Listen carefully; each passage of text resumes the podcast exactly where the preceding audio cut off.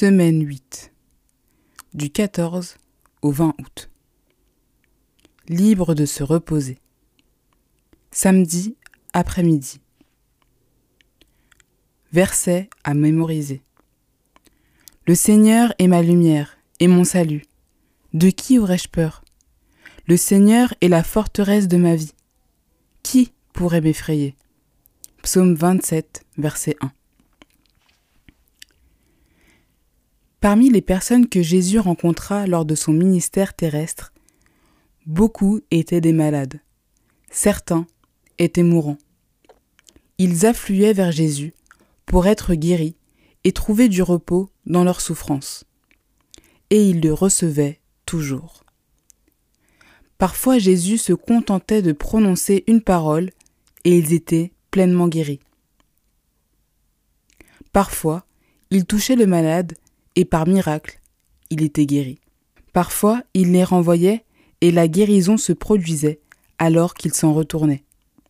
Jésus guérit des hommes, des femmes, des enfants, des juifs, des non-juifs, des riches et des pauvres, des gens sans prétention.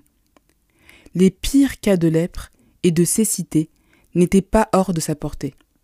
En effet, il guérit même des gens qui avaient la pire maladie de toutes, la mort. Cette semaine, nous verrons deux exemples de guérison très différents. Dans le premier, l'homme en question était tellement malade qu'il ne pouvait se déplacer pour voir Jésus. Tout le monde pouvait voir ses symptômes. Dans l'autre cas, il n'y avait pas de symptômes visibles. Dans les deux cas, la guérison arriva à la manière de Dieu et en son temps. Tandis que nous explorons le thème du repos dans la souffrance et la douleur, nous examinerons également la question que nous avons tous eu envie de poser à un moment ou à un autre de notre marche chrétienne. Qu'arrive-t-il quand nos prières de guérison ne sont pas exaucées? Comment trouver du repos dans ces cas-là? Dimanche 15 août. Un repos thérapeutique. S'il y a un temps où nous avons besoin de repos, c'est bien quand nous sommes malades. Nous avons besoin de repos physique afin que notre corps et notre système immunitaire se mobilisent. Nous avons également souvent besoin de repos mental. Parfois, il peut s'agir simplement de quelque chose qui n'engage pas notre pronostic vital, comme un rhume ou une migraine. Nous restons allongés en essayant de ne pas penser à tout ce que nous avons à faire, mais nous n'y arrivons pas.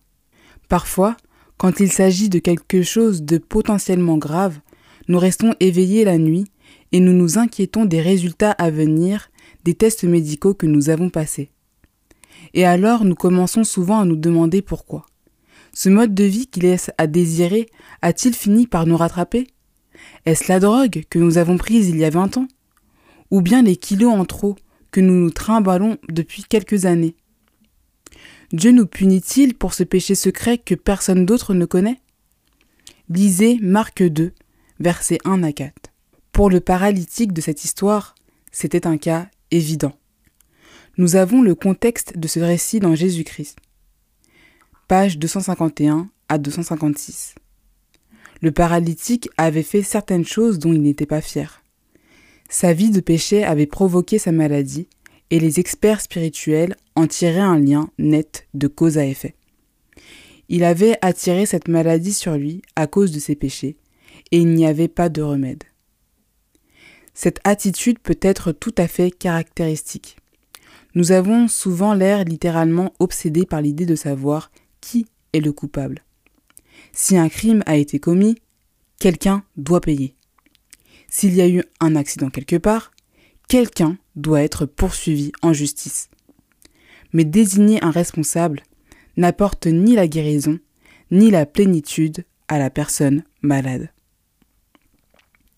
Dans le dessein original de Dieu, il n'y avait pas de place pour la douleur, la maladie ou la souffrance. La maladie est arrivée sur cette planète uniquement avec l'irruption du péché. C'est pourquoi Dieu nous donne des recommandations en matière de santé, afin que nous jouissions d'une meilleure qualité de vie dès à présent. Mais aussi longtemps que nous vivrons dans ce monde malade du péché, il n'y a aucune garantie de santé, quel que soit notre zèle dans l'application des principes de santé. La bonne nouvelle, c'est que Dieu peut nous donner du repos, que nous soyons malades ou en bonne santé, que notre maladie soit de notre propre fait ou la conséquence de la négligence de quelqu'un d'autre, de nos gènes, ou simplement un dommage collatéral de la vie dans ce monde de péché. Dieu sait comment nous donner du repos. Quand quelqu'un tombe malade, il n'est pas bon de se mettre à chercher les responsables. En même temps, pourquoi une compréhension de la cause de la maladie peut-elle être, dans certains cas, une étape cruciale vers la guérison et le rétablissement Lundi 16 août. Traiter le mal à la racine. Le paralytique avait été descendu jusqu'aux pieds de Jésus, et tous les yeux étaient fixés sur Christ. Allait-il choisir de guérir quelqu'un qui était clairement un pécheur? Allait-il prononcer une parole pour réprimander la maladie? Comment Jésus s'y prend-il pour guérir le paralytique? Quelle est la première chose que Jésus fait pour lui? Lisez Marc 2, versets 5 à 12. Souvent, nous n'avons pas conscience de la maladie, jusqu'à ce que nous remarquions les symptômes. Alors nous pensons souvent à la maladie comme étant uniquement des symptômes. Nous pensons qu'en nous débarrassant des symptômes, nous serons guéris. Jésus aborde la maladie différemment. Il connaît la racine de toute souffrance et de toute maladie et il veut s'occuper de cela en premier. Dans le cas du paralytique, au lieu de traiter immédiatement les effets évidents de sa maladie, Jésus va directement au cœur de ce qui importune le plus l'homme. Le paralytique ressent le poids de sa culpabilité et la séparation d'avec Dieu plus durement qu'il ne ressent sa maladie. Une personne qui se repose en Dieu est capable de supporter toutes les souffrances qui peuvent lui arriver dans ce monde malade du péché. Ainsi, Jésus va droit à la racine et offre d'abord le pardon. Les chefs religieux sont choqués d'entendre Jésus pardonner. En réponse à leurs accusations silencieuses, Jésus pose une question. Lisez Marc 2, versets 8 à 9. Quelle question Jésus pose-t-il aux scribes? Quel est l'enjeu véritable pour Jésus? Généralement, les paroles n'ont pas beaucoup de valeur, sauf quand c'est Dieu qui parle. Par la parole puissante de Dieu, toutes choses sont venues à l'existence. Genèse 1. Bien que le pardon soit quelque chose d'invisible, il a néanmoins un prix. Le pardon a coûté la vie du Fils de Dieu sur la croix. Tout le reste est secondaire. Pour démontrer la puissance et la réalité du pardon, Jésus choisit ensuite de guérir le paralytique. Dieu veut nous soigner de l'intérieur. Ensuite, il choisit parfois de nous apporter la guérison physique immédiate, comme le paralytique, ou bien nous devrons attendre le matin de la résurrection pour connaître la guérison physique.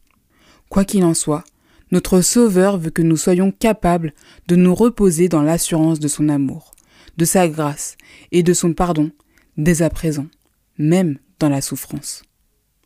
Comment trouver le repos et la paix, même quand nos prières pour être guéris ne sont pas exaucées, du moins pas pour le moment? Mardi 17 août. Fugitif. Selon les données de l'Organisation mondiale de la santé, OMS, la maladie la plus répandue dans le monde et qui affecte plus de 300 millions de personnes chaque année, n'a pas toujours de symptômes nets et visibles. La dépression est la première cause mondiale de handicap et contribue de manière importante au poids total des maladies dans le monde. Malheureusement, il arrive souvent qu'on ne parle pas de la dépression dans les milieux chrétiens, car on la considère comme un manque de foi. Après tout, les chrétiens ne sont-ils pas censés être remplis de joie, de bonheur? Alors la dépression n'est-elle pas un signe que quelque chose ne va pas dans notre relation avec Dieu? La plupart des gens savent que ce n'est pas vrai. Même des chrétiens, des chrétiens fidèles, peuvent parfois lutter contre la dépression, notamment après un événement traumatisant. Et ce n'est nullement un signe qu'ils manquent de foi ou de confiance en Dieu. À nouveau, il suffit de lire les psaumes pour voir la douleur, la souffrance et l'angoisse qu'ont traversé ceux qui étaient fidèles à Dieu. Il arrive parfois qu'une dépression s'empare de nous peu à peu, sans faire de bruit, et nous n'en prenons pas conscience que lorsqu'elle a serré son étreinte. Parfois, elle frappe subitement, après un événement émotionnel ou physique, particulièrement épuisant. Par exemple, le fidèle prophète Élie était totalement exténué émotionnellement et physiquement après l'épisode du mont Carmel. Dans 1 roi 18, Élie venait de voir le miracle du feu divin descendant du ciel. En réponse à sa prière, il avait vu la pluie tomber et mettre fin à une sécheresse de trois années. Pourquoi Élie réagit-il aux menaces de Jézabel par la fuite? Lisez 1 roi 19, versets 1 à 5. Les dernières 24 heures avaient été éreintantes pour Élie. Cette expérience, associée à un retour brutal à la réalité et des menaces de mort, fut le déclencheur de la dépression pour Élie. En outre, Élie était présent quand les prophètes de Baal avaient été massacrés, dont peut-être une partie de sa propre main. Un roi 18, verset 40. Un tel événement, même pour une cause juste, peut facilement provoquer un choc traumatique chez ceux qui en sont témoins, ou pire, qui y prennent part. Alors Élie se met à courir. Il tente de s'enfuir. Parfois nous courons jusqu'au frigo pour tenter de retrouver le bonheur en mangeant. Parfois, nous essayons de noyer notre épuisement émotionnel dans le sommeil. Parfois, nous cherchons une nouvelle relation, un nouvel emploi ou un nouvel endroit pour notre fuite. Et parfois, nous nous plongeons dans davantage de travail, d'échéances, de rendez-vous, en faisant de notre mieux pour fuir ce que je ne sais quoi qui sape notre joie et notre repos. Et bien entendu, nombreux sont ceux qui prennent des médicaments de toutes sortes pour tenter d'atténuer la douleur. Mais en fin de compte, toutes ces choses ne font que masquer les symptômes. Elles ne règlent pas le problème et bien souvent, elles ne font que l'aggraver. Mercredi 18 août. Trop fatigué pour courir. Élie était trop fatigué pour pouvoir courir. Alors il se remet à prier. Cette prière est très différente de la prière pleine de foi à laquelle Dieu a répondu au mont Carmel. 1 roi 37. Devant les prêtres et les prophètes de Baal, les membres de la cour et le peuple. C'est une prière de désespoir, simple et courte. Dans 1 roi 19, verset 4, Élie déclare qu'il ne vaut pas mieux que ses pères. De quoi parle-t-il? Quand Élie est finalement tranquille, la culpabilité vient l'écraser. Il se rend compte qu'il a pris la poudre des scampettes, alors qu'il avait une occasion inespérée d'initier une réforme pour Israël. Il comprend qu'il a déçu ceux qui avaient besoin de lui, et il ne peut plus rien faire. Ainsi, dans un douloureux moment d'introspection, et se remémorant l'histoire de son peuple, il se voit tel qu'il est vraiment. Cela peut être une révélation douloureuse pour n'importe lequel d'entre nous, n'est-ce pas? C'est-à-dire de se voir tel que l'on est vraiment. Nous devrions être reconnaissants d'avoir la promesse qu'en Christ, Dieu nous voit tel qu'il voit Jésus, aussi corrompu qu'ait pu être notre vie. Quel autre espoir avons-nous en dehors du fait que par la foi, nous pouvons nous réclamer de la justice de Christ? Voir Philippiens 3, verset 9. Néanmoins, la dépression a cette capacité à nous entraîner dans un tourbillon de dégoût de soi-même. Et nous en arrivons parfois à penser que la mort est la seule issue. Il semble que cela soit le cas pour Élie. C'en est trop pour lui. Il dit Cela suffit. Maintenant, Seigneur, prends ma vie, car je ne suis pas meilleur que mes pères.